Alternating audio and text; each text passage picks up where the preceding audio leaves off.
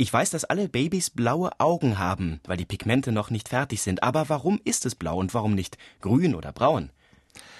Ja, das sind natürlich gleich mehrere Sachen vorweggeschickt. Also erstmal muss man vielleicht wirklich erstmal erklären, wie die Farben in den Augen bzw. in der Iris zustande kommen. Also auf den ersten Blick würde man ja vielleicht meinen, äh, das sind einfach verschiedene Farbstoffe, die die Augenfarbe erzeugen. Also der eine hat halt blauen Farbstoff, der andere braunen und wieder andere haben grüne oder graue Farbstoffe.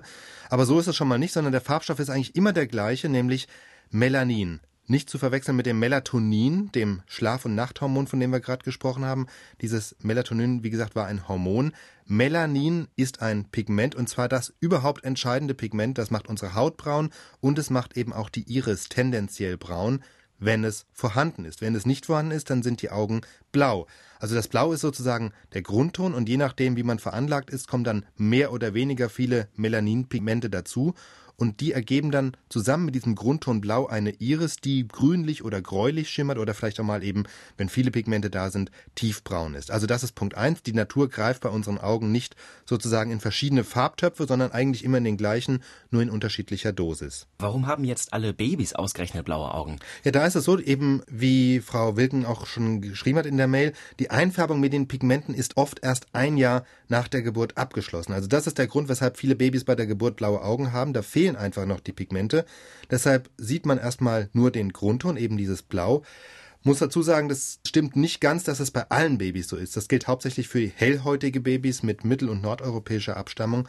Aber jede Hebamme auch bei uns wird bestätigen, dass es viele Babys gibt, die keine blauen Augen haben und wenn ich an meine eigenen Kinder denke, die hatten alle bei der Geburt auch keine blauen Augen. Also es stimmt schon, sehr viele Babys kommen erstmal mit blauen Augen auf die Welt, aber eben nicht alle.